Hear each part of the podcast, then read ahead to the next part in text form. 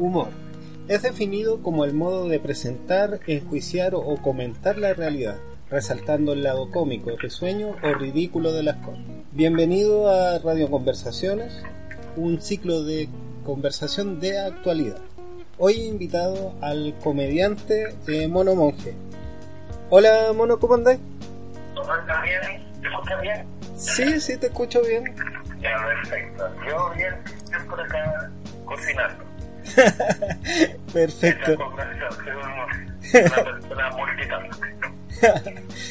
Bueno, te, te, invité a conversar para que debatamos algunos temas con respecto al humor, que, que claro, tú, tú puedes que lo, lo, domines, lo domines más que yo.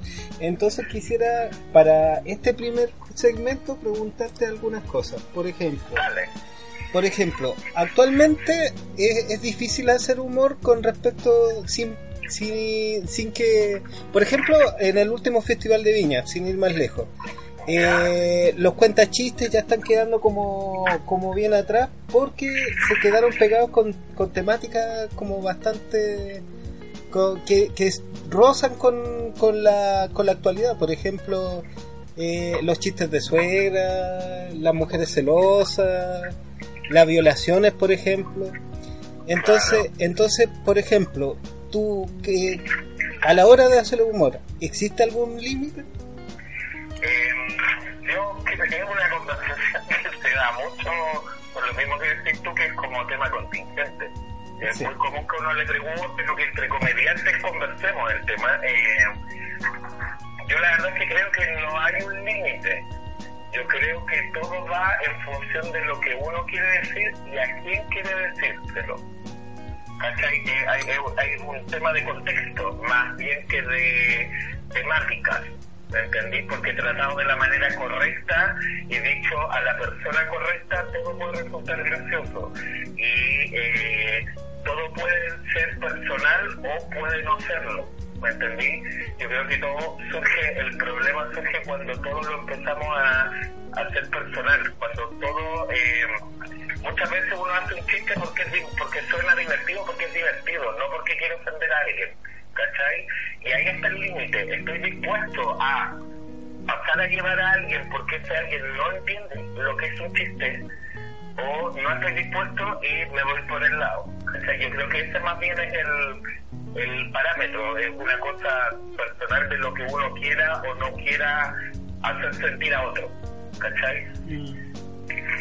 Claro, y, y con respecto a eso, eh, ta- ta- tú que tú que trabajas con, con público en vivo, ¿has, has- te, has vues- te has visto como en algún aprieto o una mala retroalimentación de tu mismo público? Puta, sí, la verdad es que sí tuve, mm, he tenido un par de episodios por un, por el mismo chiste en algún momento, que fue hace mucho tiempo ya. Eh, un chiste que yo hasta el día de divertido, pero netamente porque yo lo, eh, no lo voy a contar obviamente en este momento, pero según yo el chiste era un juego de palabras, pero después me di cuenta gracias a a la observación que me hicieron en dos ocasiones gente del público, posterior al show, me di cuenta que el chiste sí era un poco ofensivo, era un poco machista. Pero claramente mi intención no era esa, ¿cachai? A eso me refiero con que tiene que ver con lo que uno está dispuesto a transar o no como comediante o como comunicador. Si, si yo digo algo eh, solo porque es divertido, pero ese algo ofende a alguien, eh, la mayoría de las veces uno tiende a esquivarlo, ¿cachai? Claro.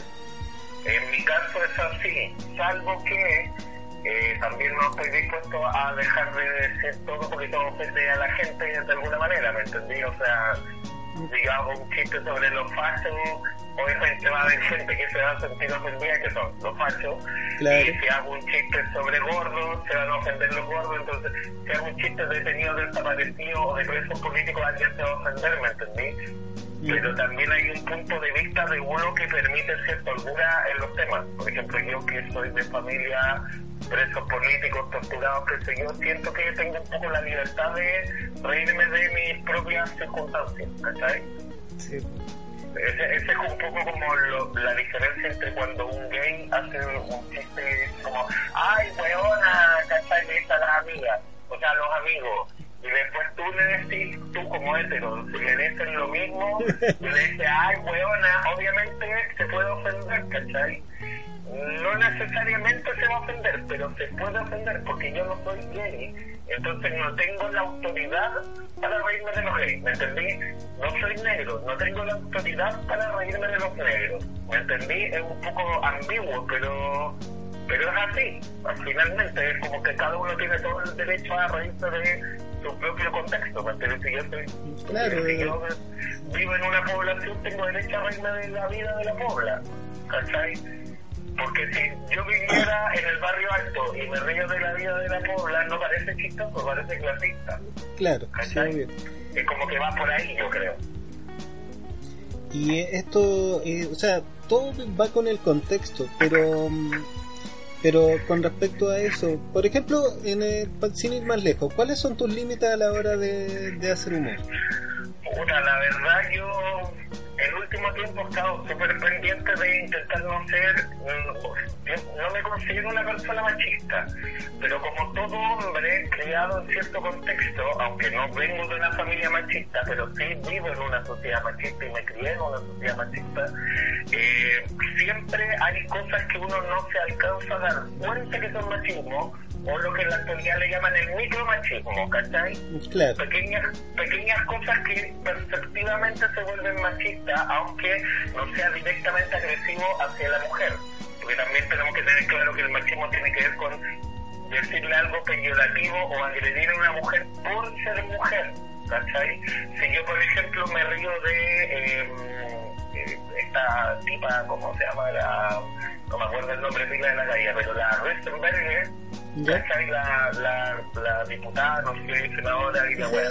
Me río de ella por una estupidez que dijo, no es machista, ¿me entendí? Aunque suele pasar, de hecho pasó con la ministra, esta que, la que era la primera ministra en algún momento de Piñera, que, que dijo que eh, como que reclamó discriminación por ser mujer, siendo que se estaban riendo de su rol político, ¿cachai? Sí, pues, O sea, tampoco es como que uno, porque tú eres mujer o porque tú eres negro, porque tú eres chino, no me puedo reír de ti por esto.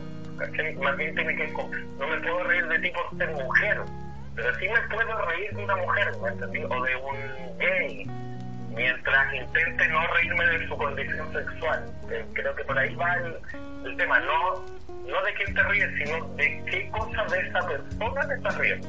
¿Cachai? Claro. Pero es como un síntoma también como de los tiempos, de esto de, de ofenderse, de, tener una sensibilidad como extrema ante todo lo que lo que lo que nos llega, o directa o indirectamente. Eh, incluso hay, hay gente que, que tal vez no le afecta, pero sí defiende una postura por defender otras cosas que tal vez no tienen que ver con su realidad. A ver, es que no hay peor weá que el ofendido que se ofende por otro. Yo creo que esa weá es un cáncer de la sociedad. Eh, eh, es como el, el, es como una corriente, que es como la corriente de los ofendidos. ¿Cachai? Que en el fondo es como que todos nos ofende. Me, me sumo porque es una cosa de la sociedad, no una cosa de. ¿Cachai? A todos nos pasa con algún tema, ¿me entendí? Sí, obvio. Entonces, eh, ponte tú, yo puedo decir, oh, como dijo Felipe Camiloaga, vamos por partes, oh, ja, ja, qué chistoso. y, y alguien va a decir, oye, respeto con Felipito, ¿cachai? Yo soy Arcona, no sé qué. Y Claro. alguien puede decir, como dijo el detenido desaparecido, vamos por partes, ¿cachai? Y yo te voy a decir, oye, weón, nada que ver, ¿cómo se te ocurre reírte de los detenidos desaparecidos? ¿Cachai? Es como como que al final cada uno se ofende de lo que le acomoda a cada uno, ¿cachai? Mm. Como que cada uno se ofende cuando pasan a llevar en lo que uno cree o lo, o lo que uno es. Entonces, ese yo creo que es como el problema un poco sublevado. De hecho, sin ir más allá para el Festival de Viña, la gente adulta en general encontró que la rutina de Dino Gordillo estaba súper bien, ¿cachai? Sí, Porque, ay, ¿cómo te vas a enojar porque se río de la suegra? ¿Me entendí? Había gente que decía, no, no es que lo diga yo. ¿Cómo te vas a ofender porque se ríe de la suegra? Si es una broma y qué sé yo. Y puta, Claro. Y es que tiene razón igual, ¿cachai? O sea, es, es como, no estoy defendiendo a Dino Gordillo, ¿me entendí? Pero, porque además Dino Gordillo en la conferencia de prensa se comportó como un pelotudo, pero, sí. Pero aún así tiene que ver con eso. ¿Hasta qué punto nos ofendemos con cosas que antes no? ¿Y hasta qué punto se va a ofender la gente en el futuro con cosas que nosotros no nos ofendemos? O sea, ¿hasta dónde vamos a llegar con la corriente de la gente ofendida? ¿Me entendí? ¿Va a llegar un punto en que de verdad no vaya a poder decir nada? ¿O que de verdad vaya a tener que solo decir las cosas cuando está en un círculo de confianza o cuando está en un círculo, en el caso mío como comediante, en un círculo de público de confianza? Porque yo sé que dentro del contexto del tipo de show que doy yo, en general me puedo reír de cualquier wea. Pero si me contratan para un evento privado, siempre sé que tengo que medir un poco lo que digo, ¿cachai? Sí. Porque, porque obviamente es público más general. Por ejemplo, vimos, vimos como o sea, para mí el último festival eh, fue como, como eh, ver el pasado y el presente de cómo se hace el humor. Por una parte teníamos un cuenta chiste y por otra parte teníamos el stand-up, ¿cachai? Claro. Entonces, uno se da cuenta al, al compararlo, por ejemplo, el cuenta chiste es como, tiene como una, una libertad más amplia con, al hablar de temas y, y, y no sé, tal vez, tal vez que eh, esto de lo políticamente correcto eh, permea más en la actualidad que, que, para los viejos que ya, ya se quedaron con su manera de hacer las cosas. Mm, yo creo que es subjetivo igual, porque hay gente mayor que se ha actualizado súper bien al tema del stand-up y que si bien obviamente tienen una visión diferente respecto a de qué te puedes reír y de qué no, eh, también están entendiendo un poco el formato y por otro lado también tenemos que el formato del estándar eh, acá en Chile es así de quisquilloso, ¿cachai? en Estados Unidos te puedes decir la buena que te planta el forro y la gente entiende que es un contexto de comedia, ¿cachai? O sea, tú ves, puta, no sé, hay ejemplos como Anthony Jeselnik, porque un comediante gringo que básicamente el tipo se dedica a buscar el tema más macabro, el tema más delicado, el tema más sensible y reírse de esa weá, ¿cachai? Reírse de muertes de guagua, reírse de, de, gente famosa que se le han muerto los hijos, de, hecho él tiene un tema heavy con, con, con, la infancia, digamos, se ríe mucho de, hace muchos chistes de niños muertos, ¿cachai? En las tomillas y la gente entiende que es súper ofensivo, pero que es un chiste, ¿cachai? Y que es un chiste porque es divertido, si es que le quitas el, de alguna manera lo, lo deshumanista, ¿me entendí? Porque el chiste deja de ser divertido, el humor negro deja de ser divertido cuando lo humanizas. Si yo humor negro sobre una persona que detesto, como Hitler, por ejemplo, o que la gente que la opinión pública detesta, es divertido si yo hago un chiste sobre un niño violado por un cura, no es divertido. No. ¿Cachai? Pero si hablo sobre el hijo de Hitler violado, capaz que la gente se va a reír igual. Entonces, ¿por qué algunos niños violados, es súper estúpido la manera en la que lo estoy planteando, pero ¿por qué algunas violaciones en el humor funcionan bien y otras no? ¿O porque algunos niños maltratados en el humor funcionan bien y otros no? Por un tema de empatía, básicamente. Porque si yo me río de una hueá muy cruel de una persona que la sociedad encuentra muy mala, la gente se va a reír igual. ¿Cachai? Porque es como, uh, ¿cachai? Es como, es políticamente incorrecto, pero es En cambio, cuando te reís de alguien delicado, de un tema sensible, de alguien que la gente aprecia, es como, oye, weón, no, ¿cachai? Cambia como de, oye, quizás, como que en una situación es como más flexible que en la otra, y me parece que igual ahí hay como una ambigüedad moral, ¿cachai? Claro. Por ejemplo, tú, ya diste como un ejemplo de cómo, de cómo se hace comedia en Estados Unidos. A nosotros, ¿qué nos falta para hacer, eh, para recibir el humor y tomarlo como tal aquí en Chile? Lo que pasa es que yo creo que no va a pasar nunca, David, porque mm, el humor eh, es una expresión de, de la sociedad y nosotros nunca vamos a ser Estados Unidos, ¿cachai? De manera, de cualquier manera posible.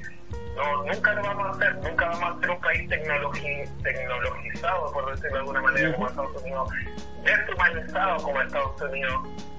Nunca vamos a ser un país tan poderoso económico políticamente como Estados Unidos, nunca vamos a llegar, o sea, lo único más parecido a Estados Unidos es que en este momento los dos países tienen un presidente muy saco de weas nomás, ¿cachai? Pero el resto eh, es que no hay por dónde, porque tenemos como sociedad, tenemos mucho menos años que Estados Unidos también. Yo creo que también responde un poco a eso al, siempre el humor responde un poco a la sociedad y a cómo la sociedad evoluciona y la sociedad lleva mucho más años evolucionando, ¿cachai?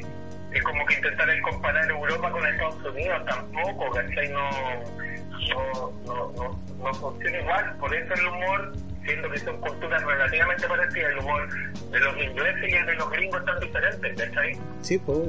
Porque son contextos muy diferentes, muy, ¿cachai? Que tienen que ver con todo, hasta con la geografía, ¿cachai? Nosotros somos un país, en cierta forma, que es súper mutable, variable, porque somos un país en el que existen todas las estaciones del año, que es una cosa que en la actualidad no se da mucho en ningún país, ¿cachai? Tenemos mar y tenemos cerro, tenemos desierto y tenemos bosque. Que yo creo que a lo mejor es, suena muy absurdo lo que estoy diciendo, pero yo creo que todo eso construye un poco a la sociedad y desde esa construcción de la sociedad se construye el humor. Entonces, eh, nosotros no hemos llegado al punto como sociedad, como los gringos, en que hay una necesidad imperiosa de reírse de todo porque acá, por ejemplo, no andan matando a la gente en los colegios, ¿me entendí? Acá si se muere un cabro chico en un colegio, uno que lo acuchilló otro. Sí, y... Que de alguna manera es menos intenso que un cabro que entra con una metralleta, ¿me entendí? Y mata gente, y mata a 400 cabros adentro de un colegio. Suena un poco cruel que haga como una diferencia en ese sentido, pero, pero es así, no hemos llegado al punto en que nos venden... Eh, balas para las pistolas en el supermercado como en Estados Unidos, ¿cachai? En Estados Unidos en Walmart te venden balas para las armas, pues acá no, no creo que lleguemos nunca a eso, de hecho. Por ejemplo, si yo quisiera analizar acerca de cómo se está haciendo humor o qué hace reír a los gringos, y yo, yo citaría un, un, un programa, o sea, de, de humor, o sea, citaría directamente a South Park, que es lo, lo, lo, más políticamente incorrecto que puede haber, pero no habla bien, no habla también acerca de cómo consumen el humor ellos y qué, qué, cuáles son los temas con los cuales se ríen. Y es tan universal que aún uno también se ríe. Lo que pasa es que yo no sé si South Park es tan universal como uno podría llegar a creer porque si tomamos en cuenta la diferencia de población que hay entre Estados Unidos y Chile, por ejemplo, yo si yo estuviera en Estados Unidos, o sea, si yo estoy acá en Chile, eh, fuera un comediante conocido, así como Edo Caroe, capaz de llenar un lugar donde caben 2.000 personas, 1.500 personas. Eh, esto en Estados Unidos es un comediante emergente. En Estados Unidos un comediante conocido llena un estadio. ¿Cachai? Eh, el, el, volumen de gente de ellos versus el de nosotros es muy diferente, entonces yo no sé qué tan masivo puede llegar efectivamente a ser Park para ellos, no para nosotros, para ellos. A diferencia de, por ejemplo, de los Simpsons, que los Simpsons es una hueá universal, ¿me entendí? Pero los Simpsons es más políticamente correcto que dentro de dentro de lo que cabe, digamos, que es South que entonces tampoco es un parámetro, ¿cachai? Saturday Night Live, por ejemplo, que es un programa gringo de comedia, es hiper mega conocido por ser súper eh, sarcástico, contestatario, no sé qué. Eh, en verdad, los locos parece que en el fondo igual son medio fachos, ¿cachai? Porque, por ejemplo, censuraron a Roche de Machine por actuar con la bandera gringa dada vuelta, ¿cachai? Y les prohibieron entrar de por vida al programa. ¿Cachai? Entonces eso que tampoco es un programa tan abierto, tan, tan sarcástico, tan irreverente, ¿cachai? Claro, si se fijan en esas cosas, no... Ese, ese es su límite, esa es su línea editorial, porque en el fondo el humor también tiene una línea editorial. Claramente, claramente. Eh, lamentablemente en esos casos no es lo mismo que en el caso de un comediante, porque en el caso del comediante la línea editorial es uno. En el caso de un programa son los productores. Sí y tú me dices si estás dispuesto o no a transar, básicamente, pero, pero tú como comediante que estáis dentro del programa, no eres tú el que decide los límites.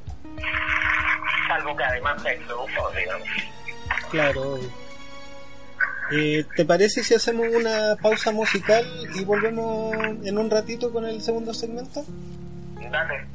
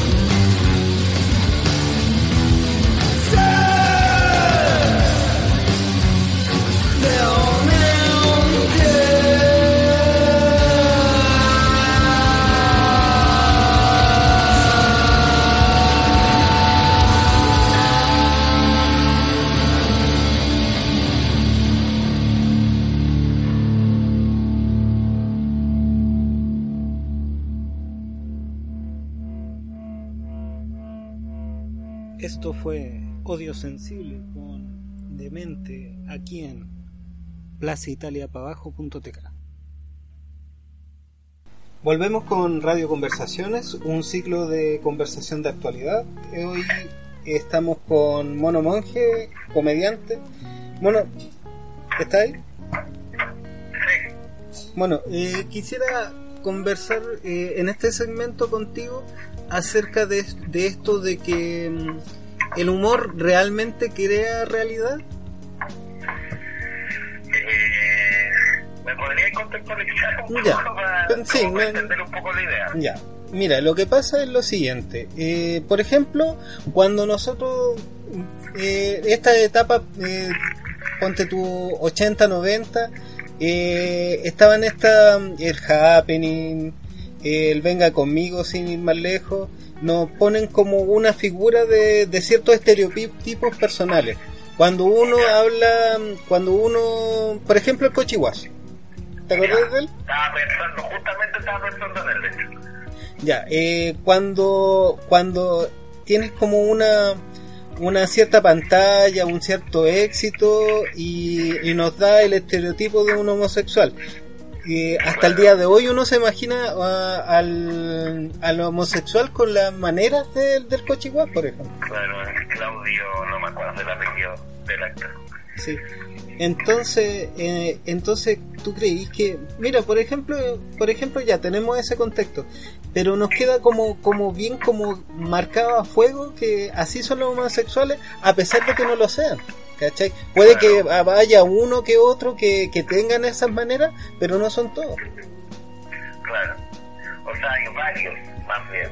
Sí, hay- Lo que pasa es que, lo que, pasa es que eh, nuevamente entramos como dentro del campo de lo que finalmente es como que todo puede resultar ofensivo de alguna manera. Pero si somos objetivos y le quitamos el, el ánimo como de ofender, digamos, la intención de ridiculizar o de caricaturizar, no son pocos, son varios. ¿cachai? Lo digo desde la experiencia de la gente que yo conozco. Sí. Eh, pero, claro, pero eh, reducir el mundo de, la, de los homosexuales o de la homosexualidad a eso es lo que finalmente lo vuelve un poco eh, ofensivo. ¿cachai? Sí. Tomando en cuenta que hay muchas variantes y que ser homosexual no te condiciona eh, nada, ni cómo te vistes, ni cómo hablas, ni nada, ¿cachai? Perfectamente podéis ser homosexual y hablar sin que nadie se dé cuenta que eres homosexual por tu color, Claro, ¿entendés? lo, lo que los españoles le dicen como la, la pluma, que, que uno, un homosexual cuando es muy hacia afuera eh, o muy femenino tiene mucha pluma, mientras que, Ah, claro, por decirlo de alguna manera. Claro, claro. Eh, pero desde esa perspectiva yo no sé si es como construir realidad, yo creo que es como, más bien como que moldear la realidad, porque a la larga como... Eh, cuando uno, por ejemplo, dice, eh, bueno, es que igual la frase en sí es un poco una metáfora, porque es como cuando tú dices que el lenguaje crea realidades, ¿cachai? Sí, la manera de cómo nos expresamos eh, crea realidad al final, pero pero no- ni tan así porque en el fondo no, o sea, por más que diga o contextualice de alguna manera usando un lenguaje, no va a ser realidad, pero sí nos va a quedar esa impresión de realidad. Lo que pasa es que eh, el lenguaje sí efectivamente puede construir realidades, porque uno puede, pero a eso uno puede distorsionar la realidad por medio de ciertas cosas. Por ejemplo, eh, por algo hay un dicho que dice miente, miente que algo queda, ¿cachai? Porque, por ejemplo, cuando alguien eh, miente de manera reiterada sobre un tema y lo sostiene en el tiempo, eh, puede suceder que la gente llegue a creer que efectivamente lo que la persona está diciendo es verdad. Y pasa mucho como con los personajes públicos, con los, con los políticos, ¿cachai? Que eh, con, la- con, los- las iglesias, ponte tú. La iglesia, ponte tú como institución, la iglesia católica es efectivamente la demostración empírica de que el lenguaje crea realidades, ¿cachai? Porque desde mi perspectiva, estoy hablando desde mi perspectiva como persona no creyente, ¿cachai? Pero tú repites tanto tiempo una idea respecto a algo, repites tanto tiempo que hay un Dios que te juzga, que te castiga, que te perdona, lo repites y lo sostienes. Durante tanto tiempo, pese a que te persigan, pese a que te torturen, pese a que te maten, que se termine instalando la idea real de que es real lo que tú estás diciendo al punto de que después de haber sido una minoría y haber sido un, un contexto de un perseguido, un sometido, como decía, te conviertes en la persona que rige, que persigue y que somete, ¿cachai? Invierta en el papel. O sea, si no hubiera habido gente que hubiera persistido con la idea de que Dios existe, eh, cristianamente hablando, católicamente hablando, eh, la iglesia no sería lo que es ahora, ¿cachai? De alguna manera, porque tú los mártires son esto, una demostración empírica de lo que es inmolarse por una idea, ¿cachai? Sí. Y en el fondo la idea se sostiene por la inmolación y eso se aplica no solo a la iglesia, se aplica en términos generales. ¿cachai? Cuando uno sostiene una idea, ya no, no, voy a decir una mentira porque tampoco quiero ser ofensivo con la gente que cree, pero cuando uno sostiene una idea en suficiente tiempo, ¿cachai? Como para que todos la empiecen a ver y para que todos empiecen a cachar que hay gente dispuesta a morir por ella o hay gente que está dispuesta a ser juzgada por ella, termina volviéndose realidad, ¿cachai? Claro. Socialmente hablando, socialmente hablando, porque en el fondo Dios existe o no existe no lo sabemos, pero si Dios no existe, por mucho que la iglesia diga que existe, no va a existir, ¿me entendí? Pero para nosotros, en nuestra realidad, sí. Entonces, desde esa perspectiva, efectivamente, como que se pueden construir realidades con el lenguaje o con las ideas. Yo, yo me acuerdo de, de un caso en específico, también acerca de un, de un comediante de stand-up que, eh, que también, o sea, yo me, yo me acuerdo, saqué el tema de colación por, un, eh, por una situación que sucedió con Beno Espinosa, que, que, también hace stand-up. Tú, no sé si te... lo perfectamente al Ya. Bueno, él lo que, lo que hacía eh, en su programa de radio, bueno, fue una cuestión terrible igual para él, pero bueno, en el fondo, en el fondo el argumento que él utilizaba eh, para defenderse acerca de lo que, bueno, para contextualizar. Estamos hablando del tema de la adenisma lebral, ¿no? Exacto. Cuando se rieron de la adenisma lebral y hablar del tamaño de su vagina y todo eso. Exacto, estuvieron prácticamente dos horas hablando del tamaño de su vagina y, y claro, lo que él, él, como él se defendía, era acerca de lo políticamente correcto y que el humor no crea realidad, ¿cachai?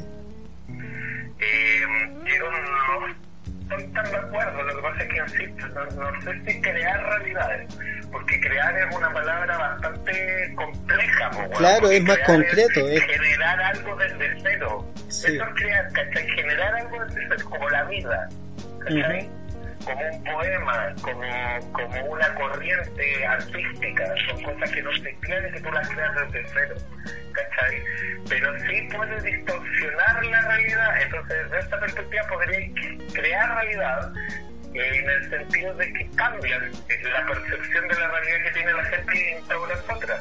Como por ejemplo lo que pasó cuando, eh, con los humoristas, nuevamente como citáis por los 80-90, cuando por ejemplo apareció el Pantamalendo imitando a Pinochet le, le, le, sacaron la chucha en la calle incluso. Pero más allá de eso, quiero eh, detenerme en otro punto. Eh, eh, el Panta Menéndez ya era un personaje muy querido por la gente como comediante, ¿cachai? Como, como rostro mediático. Y empezó a interpretar a Pinochet. ¿Y qué hizo? Eh, ridiculizó la imagen de Pinochet y eso le molestó, como dices tú, que terminaron pegando molestó a los pinochetistas.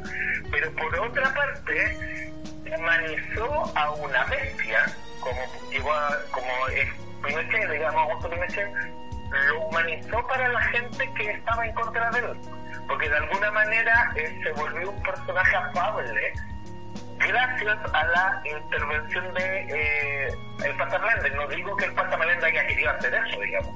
Pero, no, pero es como una, un efecto... Uno se quedar con el personaje y no con con el personaje de ficción y no con el personaje real, ¿me entendí? Sí. Y eh, pasó un poco, y ahí se heavy el lenguaje crea realidad cuando eh, el, el tono de broma se le empezó a decir el tata a Pinochet, ¿te acordás de eso? Sí, Que le decían el tata, el tata, el tata. ¿Y qué pasa? Que finalmente la imagen de Pinochet empezó a adoptar la, el concepto real para la gente de que era un tata, como tata o mi tata, ¿me entendí? Como Sí. un caballero que se sacó la cresta trabajando, que entregó afecto a su familia y no, como era un concha de su madre, ¿me entendí? Sí, pues, con todas sus letras. El lenguaje construyó realidad porque volvió a un personaje detestable, un personaje aborrecible, un personaje que todo el mundo debería odiar, lo convirtió en una persona un poco menos eh, negativa para la gente, ¿cachai? Claro, ele- elevó al,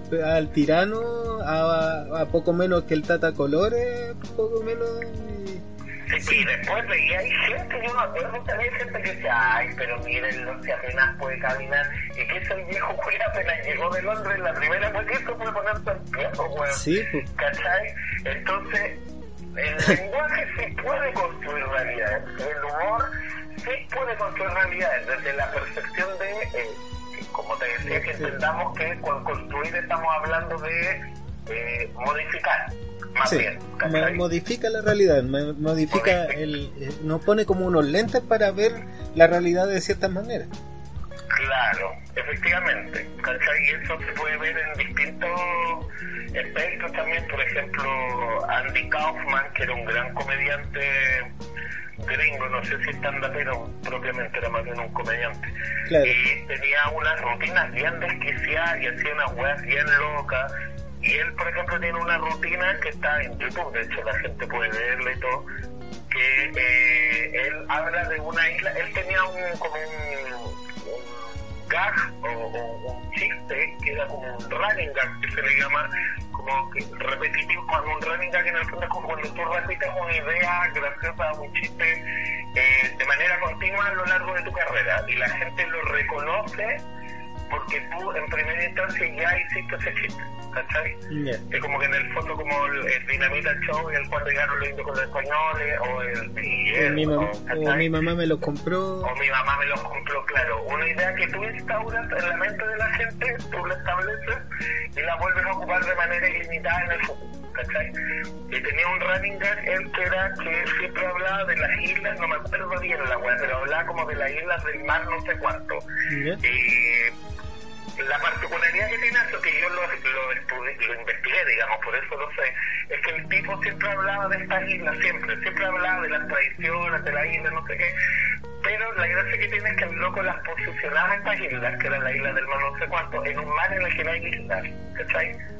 Entonces desde ahí partía el absurdo de lo que él estaba diciendo, porque obviamente estaba estableciendo una nación imaginaria en el fondo, ¿cachai? Sí. Ubicada en un lugar que la gente efectivamente sabía que no había nada. Y este lugar tenía cultura, tradiciones, tenía lenguaje y él siempre hablaba cosas, entonces en este especial de comedia, por ejemplo, el loco dice que va a cantar una canción tradicional que le cantan los, los papás, los hijos cuando van a trabajar en el campo y no sé qué, y empieza a tocar con un tambor y a cantar en un idioma que no existe, digamos, eh, con entonaciones, con qué sé yo, con actuaciones, se mueve, pone cara y todo.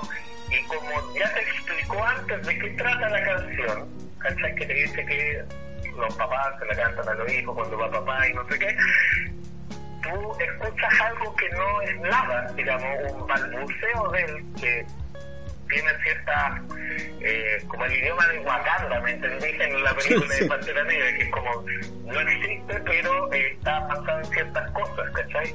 Entonces el tipo canta en este idioma y eh, gesticula y todo, y tú entiendes perfectamente lo que él está diciendo, aunque no te está diciendo nada, ¿cachai?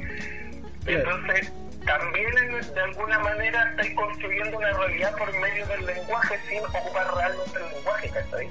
Porque el lenguaje tiene cierto, los idiomas tienen ciertos clichés, por decirlo, paradigmas, bases, reglas que si tú las repites eh, de- en el mismo orden lógico, aunque no estés hablando o estés diciendo solo sílabas sueltas, uno tendría que de alguna manera entenderlo, ¿cachai? Es como me fui a la super chucha con la idea que estaba No, pero se- no, pero se tiene entiende. que ver con, con- cómo en el fondo uno puede de verdad con el lenguaje crear realidades, algunas que simplemente como el caso de mi Kaufman, que no sea para nada más que en función de tu humor, o en otros casos como lo que te decía el Pasta que finalmente termina eh, eh, realmente cambiando la, percepción, de la gente respecto a alguien, ¿cachai? Mm, sí. Es lo que pasa con Lavín también, pues, bueno, ¿tú te acordás que hace un tiempo atrás Lavín la gente lo odiaba? cuando la vi se presentó con Lagos, me parece, era un weón terrible, ya entonces era más terrible porque la vi en la actualidad tiene hasta páginas en Facebook, o sea que no son de él, sino que hay gente que es como claro. la vi siendo la vi, no sé si visto esa página, que es como la vi siendo la vi. O la, la idea de la, o la idea de la VIN y hacen como humor con eso también. Claro, y la VIN no nos podemos olvidar que es uno de los Chicago Boys, que son los buenos que trataron el sistema político de mierda que tenemos. Y la gente ahora lo encuentra divertido y hay gente que hasta dice, hoy yo votaría por él, seguro que es mejor que Piñera. ¿Cachai? Y se le olvida todo lo que el güey hizo antes, porque el güey es simpático. ¿Cachai? Es como... Bueno, no todos los dictadores unos buenos terribles, ¿me entendí? Hay hueones que son en estos países africanos, ponte tú, y cachado que hay dictadores cuáticos y que los huevos son terribles como mediáticos, simpáticos, no sé cómo decirlo, no sé qué que de repente en esta tiranía africana veía al presidente y el presidente andaba vestido con la ropa a la moda, con lentes de sol, en un auto deportivo y la weá. Y yo digo, el buen bacán, y el buen anda matando gente a 10 presidentes, ¿cachai? Claro, pues, incluso Incluso esta cuestión, eh, sin ir más lejos, el presidente de, de Indonesia creo que era el que, que le pedía... ¿El que, se curó de la homosexualidad? Claro, sí. Y que, y que le pedía besitos a la, a la ¿cómo se llama? sí. Y, y, y, bueno, nadie, y a nadie le parece violento que lo haga. Ese mismo es.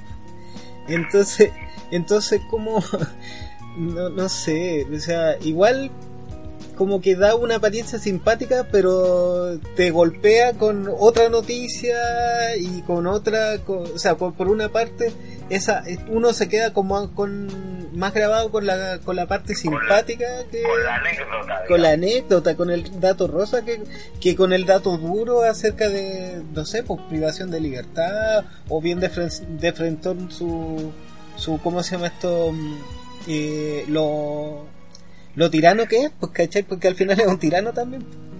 De hecho, él es el que está, si no me equivoco, como justo ayer en la, al almuerzo estábamos con, con mi familia hablando del que creo que él es el que puso como tolerancia cero al como a los delincuentes que estaban, le dio orden a la policía de matar directamente a los narcos, a los, a los traficantes, a los, a todos, así como que no hay juicio, pa, balazo, al ¿cachai? Sangre por sangre, bueno, Byron, así, ¿cachai? Poco menos, sí. Entonces, eh, claro, eso. Y además que no nos olvidemos, Juan Cartel robando un beso a la fuerza a una mujer tampoco está bien, ¿cachai? Menos bajo la presión social de que te están viendo todo y, de que te lo está pidiendo un Juan que está dispuesto a matarte si que no le parece lo que estás haciendo. Sí, pues sí, es verdad. Igual, igual es como, pero es como, es como, no sé, a mí me parecía como, no yo a ver, me, eh, a mí me, daba como, como, como risa el ridículo que estaba haciendo, no, no el hecho, obviamente que uno no, se puede poner a, cagarse de la risa porque está enforzando a una mujer, pero daba vergüenza ajena, como esa, ese nervio que te da cuando alguien hace un ridículo y no, y no lo sabe. Yo la verdad, más que ridículo lo encuentro, ¿cuál es la palabra? Eh, es como descarado, loco. Yo creo que va por ahí. Más, no, no siento que el loco esté haciendo el ridículo, todo lo contrario. Siento que el loco está, vaya a disculpar el término, que le está poniendo tanto la bichula arriba de la mesa, que es como, weón, yo puedo besar a la mina que quiera, incluso al frente de mi mujer. Porque si no los mato a todos los culiados, es como, es una, es un poco una declaración de principio súper violenta disfrazada de una anécdota, ¿cachai? Porque en el fondo es como el loco está diciendo como, así de brígido soy, que puedo hacer la web que se me pare el hoyo y los medios lo van a registrar y me lo van a celebrar.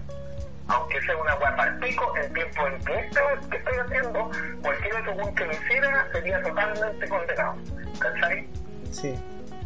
Sí, ¿no? Y, por ejemplo, por ejemplo, hay como una, una teoría en sociología que el poder por el poder no, no sirve de nada. Tienes que usarlo o demostrar que tenés poder para que ahí recién tenga algún valor tu poder. Y yo pienso que va y, yo pienso que va un, va va por ahí el tema también, pues, según lo que tú me conté. O sea, o sea, sí, porque por algo hay, los dictadores siempre están matando gente, pues, Porque en el fondo, quitarle la vida a alguien es una hueá súper sé que no va a sonar bien lo que estoy diciendo, pero es una hueá súper exclusiva. No cualquiera tiene la posibilidad de quitarle arbitrariamente la gente a otra persona, porque sí. ¿Cachai? No estamos hablando de gente que se defiende matando a alguien. ¿Cachai? No estáis matando a un guan que te intentó saltar con un cuchillo, estáis matando a un guan porque piensa diferente a ti. Esa hueá es un privilegio que pocos buenos tienen y en el fondo lo que estáis haciendo es exponerlo, ¿cachai? Pinochet, Mussolini, eh, el coreano este, el weón este que estábamos hablando de Filipinas, Indonesia, no sé dónde, eh, tienen un privilegio que es decidir quién vive y quién muere. Como en el Coliseo Romano, pues, ¿cachai? Entonces, en el fondo, eh, es una ostentación de poder brígida, sí. porque es como, bueno, yo puedo, todo el resto de la gente que está mirando no puede, ¿cachai? Sí, pues sí te cacho. Eh, ¿Te parece si hacemos una, una pausa comercial, o sea, una pausa musical para pasar al comercial? Sí, ojalá tuviéramos auspicio, pero ya vamos para allá, ya vamos para allá. Estaremos un poco porque nos pusimos medio densos con la conversación. sí, vamos a poner un tema para arriba y volvemos en el último segmento. Dale, perfecto.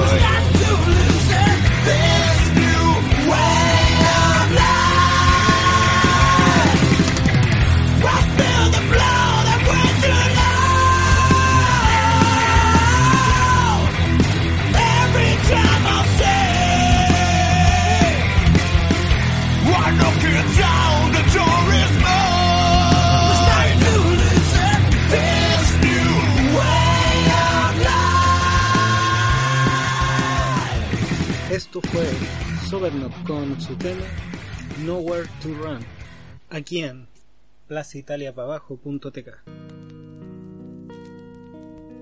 Volvemos con el último segmento de Radio Conversaciones, un ciclo de conversación de actualidad. Eh, seguimos en contacto telefónico con Mono Monje. Mono, hola. Hola, aquí estamos terminando la conversación y terminando la cazuela que estoy cocinando. ¿Quedó buena? No, esperemos, no, no la puedo probar. bueno. Esperemos que haya quedado como la conversación bien continental. Perfecto. Bueno, en este segmento quisiera abordar el tema de, de tú como, como comediante. A la, a la hora de hacer, ¿cómo es el trabajo de un comediante? A la hora de escribir un guion, ¿en qué te fijas o qué son los, cuáles son los temas que te motivan a la hora de escribir un guion? Yo creo que eh, si bien es más o menos debe haber como un lugar común, digamos, entre los comediantes al momento de trabajar, yo creo que igual sigue siendo muy personal, ¿cachai? Tanto en la forma en la que uno trabaja, como uno llena de inspiración y como uno la expresa también. En mi caso, obviamente todo pasa eh, por por mi vida, digamos. Todo lo que yo hablo está basado en hechos reales. Eh, eh, eh, exagerados de una manera muy ridícula para que funcione eh, de manera divertida. Pero todo, todo tiene la particularidad de que en algún momento sucedió, en algún momento lo vi, en algún momento me lo contaron, ¿cachai? no, no hay 100% ficción en lo que yo la manera en la que trabajo tiene mucho que ver con la manera en la que me siento también. Mm, me encantaría trabajar todos los días y todos los días estar full escribiendo la weá eh, dentro de todo lo intento, porque como es mi única ocupación, digamos, dejando de lado mis responsabilidades familiares, digamos, en, mi trabajo, eh, intento que sea constante, pero no es tan fácil porque depende mucho de la inspiración y la inspiración llega cuando uno menos la espera en general. Sí. Si uno está sentado, a mí no me funciona mucho estar sentado en un escritorio y bla, bla, bla. Me funciona más que todos los días o día por medio o qué sé yo, se me ocurren ideas. Yo lo tengo todo anotado en el celular, en libretas, tengo pequeñas libretas, la gente me regala libretas, lápices siempre. Y eh, cuando quiero trabajar lo que hago es que tomo ese material que ya tengo, que son, generalmente no son chistes, son ideas que yo sé que pueden llegar a ser un chiste, ¿cachai? Conceptos, qué sé yo. Entonces los coloco en una pizarra y los empiezo a trabajar. Mm. Y ahí van un poco madurando los chistes o las ideas que tuve antes. Bueno. Y, y no sé, ¿hay alguna alguna rutina que tengas como como eh, como como caballito de batalla ahora último o siempre son diferentes? Sean diferentes. Eh, uno en general repite el material yo eh, tengo así como rutinas, rutinas no tengo, no tengo ponte cuatro rutinas de una hora. Yo más bien tengo como segmentos de 20, entre 20 y, o entre 15 y 35 minutos. Ya. Eh, diferentes segmentos y los voy conectando en función de lo que necesito para el show en particular en el que voy a trabajar. ¿Cachai? Eh, porque son temáticas diferentes. Tengo una 15 minutos que son como chistes más bien como generales, por decirlo de alguna manera, que los ocupo como de alguna forma para comenzar los shows. Claro, como para Que- aprender al público. más como para contextualizar, no sé si prender al público en la búsqueda final, pero, pero sí un poco para, es que uno, eso es muy club de la comedia y dar y decir como, oye, ¿han cachado qué? Sí. Eso es como que uno no lo hace. Eh, en general los comediantes no lo hacen, sino que uno parte un poco de alguna manera como con su presentación, que no siempre es literalmente presentarse uno, pero sí le deja ver al público un poco, o al menos yo así lo intento, que el texto o el material con el que abro el show eh, le haga ver de manera directa o indirecta a la gente eh, con qué se va a encontrar al escucharme hacer chistes. ¿Cachai? Claro. Eh, entonces en ese sentido me gusta siempre partir un poco con chistes rápidos, siempre eh, mis, mis chistes de partir eh, one-liners que le llaman, que son chistes cortos, eh, unidos por una temática que los cruza y lo más rápido posible los primeros dos minutos, ¿cachai? Eh, y, y un poco de humor absurdo, un poco de humor negro, entre comillas, ¿cachai? Tampoco tan negro, pero negro. Eh, y referidos a mí en el sentido de eh, presentarme por lo que hago, como soy, en mi aspecto físico, ¿cachai? Eh, Claro, tiene que, tiene que ver como reírse de uno mismo para entrar en confianza. La dinámica es que uno para que para de- para poder reírte del público tú tienes que reírte de ti mismo primero. Ya. Yo eh, por una opción personal y porque me gusta cómo funciona hago lo contrario. Primero me río del público y cuando ya estoy abusando un poco de eso me empiezo a reír. Ya. Pero es una opción personal, siempre se eh, generalmente a uno como que le recomiendan hacer lo contrario, ¿cachai? Para generar empatía más que nada. Claro. Eh, y eh, ahora, ahora, no sé, ¿estás haciendo algo? ¿Alguna presentación que se venga próxima? Eh, la verdad es que ahora estoy un poco parado porque el invierno no me, no me simpatiza mucho, entonces en general en el invierno actúo un poco menos, pero estuve bien, estuvo bien movido los meses anteriores y ahora paré un poquito porque estoy intentando hilar algunas ideas porque me, puse como objetivo este año eh, presentar por primera vez un show larga duración solo mío. Ya. Y, porque normalmente yo estuve como la mayoría de los comediantes compartiendo escenarios, qué sé yo. Eh, este año eh, mi desafío es eh, presentarme por primera vez un show que sea yo solo una hora arriba del escenario. Entonces tengo alto material, pero me falta caleta trabajarlo, porque en el fondo cuando estáis actuando, actuando, actuando, actuando, tenéis re poco tiempo para concentrarse en escribir, ¿cachai? Eh, sobre todo cuando las ideas ya las tenéis, porque la primera idea viene súper fácil. Eh, el, el comienzo del chiste, digamos, es súper fácil. Lo difícil es convertirlo en un chiste que sea muy bueno, porque no podéis estar tirando chistes a medias en el escenario. Sí, pues. ¿Y habitualmente en dónde te presentas y cómo es el trabajo? O sea, ¿te presentas con, con varias, varias personas y hacen como, como un, show de comedia pero grupal? Eh, generalmente así, hay, es que hay shows a los que me invitan, porque tú, que sucede harto, que, que alguien tiene un show y, o se consigue un local y, y me invita a mí, a, o sea, invita, no sé, pues, a tres, cuatro comediantes para hacer el show, o a veces te invitan a ti solo para hacer el show, o los que yo mismo armo. Yo, en general, eh, O sea, como que, por ejemplo, yo a veces produzco shows de comediantes más conocidos acá en la zona, pues yo soy de, no comenté esto, pero yo no vivo en Santiago, yo soy de, eh, soy Viña Marino, eh, viví el tiempo en Santiago, pero soy Viña Marino y vivo en Villa Alemana. Ya. La quinta región, para el que no sepa, quinta región interior. eh, puede ser, porque no es muy conocido Villa Alemana. Lamentablemente, Villa Alemana es conocido por el profeta Miguel Ángel. Ah, claro, sí, me acuerdo de él. Y por el profesor Nivaldo, que creo que Ah, es- nuestra fama no es una fama muy particularmente agradable. Sí.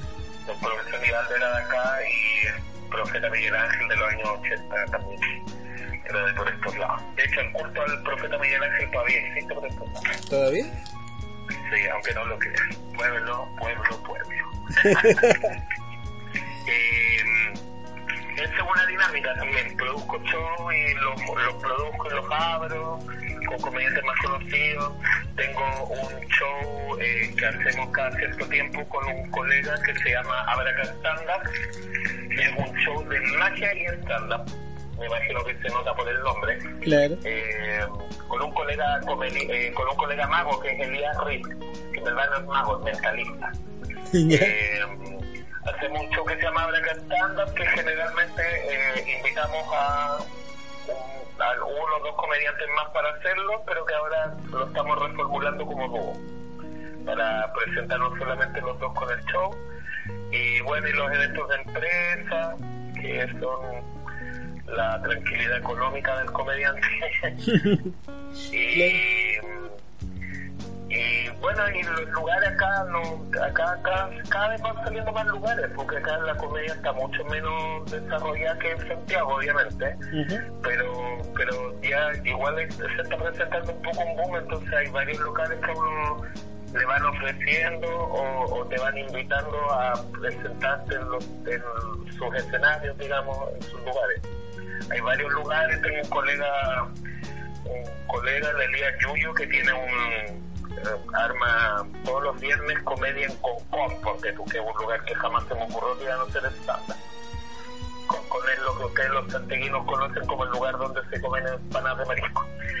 eh, que es un lugar que uno no, no pensaría que va a ir a la comedia. Pues en Valparaíso hay varios lugares, está la sala de León Murillo, Sala Met, Ya. está en Cerro Alegre. Eh, alguna vez también estuvo la sala La Logia, que la manejaba el Seba Contreras, que era una sala dedicada también a la comedia exclusiva. Y los bares que son el, el aliado natural del comediante también. Sí. Que acá hay, va- hay varios lugares, en verdad, de lugares bares, está el Trotamundo, en Quilpué, en el Café Rock en Villa Alemana también hacen cosas, en Viña hay varios bares también, en Valparaíso, que hacen comedia, pero ahí generalmente es más comedia emergente, ¿cachai? Y, y ahí uno va, en verdad, presentándose en todo, si eso es el, el tema de la comedia, eh, eh, uno es un un nómade, ¿cachai? Sí. Es raro que uno se case con un local y cuando, y cuando lo hacía es por un tiempo, ¿cachai? Después el local va viendo otra gente o dejan de hacer comedia y uno se va a otro lado y así. Sí. Eh, bueno, para, para dejarte ya en libertad de acción, eh, lo, lo que te comenté, este programa tiene una, una tradición, que cada invitado debe elegir un tema y presentarlo. Te toca. Mm, Ya. Espera, antes de terminar esto, se me fue a avisar que voy a estar el sábado. ¿Ya? Tengo el sábado en el bosque. Un show que se llama Clandestino 3, porque es el tercer show que se hace en eh, Pizza Show, que es el local que inauguró hace poquito tiempo eh, Mauricio Medina, el indio de los Dinamita Show. ¿Ya? A quien le aprovecho, si es que quiere escuchar esto, de mandarle un gran saludo, porque es un gran amigo y un gran maestro mío también. ¿Sí? Eh, vamos a tener un show ahí, la verdad es que desconozco con quiénes vamos a actuar, porque la gracia del clandestino es que no se anuncia, lo- porque es un show clandestino, literalmente. El local todavía no se inaugura formalmente. Entonces no se anuncia quiénes actúan, solo se anuncia que hay un show. Y a mí hoy día el Mauricio me llamó para pedirme que fuera a actuar, pero no tengo idea con quién actúo aparte de con él. ¿Ya?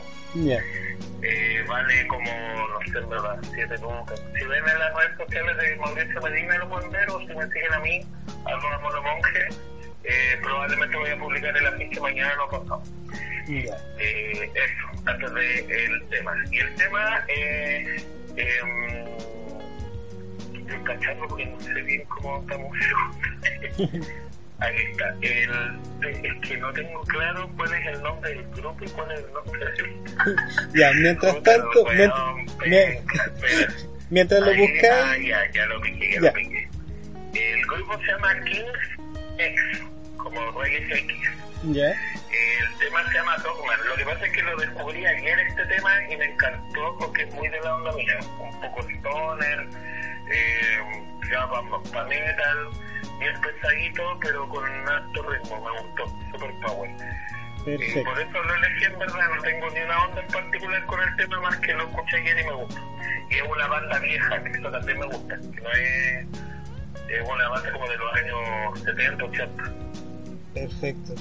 Bueno, entonces eh, te dejo invitado para que visites placitaliapabajo.tk, ahí están todos nuestros programas tenemos un programa de fútbol que se llama La Prórroga, este que es Radio Conversaciones y un programa de cultura humor que, que se llama Buenos Ciudadanos. Bueno, entonces nos despedimos con el tema. Yo fui David y nos despedimos de Mono Bosque y hasta luego. Hasta luego. Uh, give me 50 cents. Let me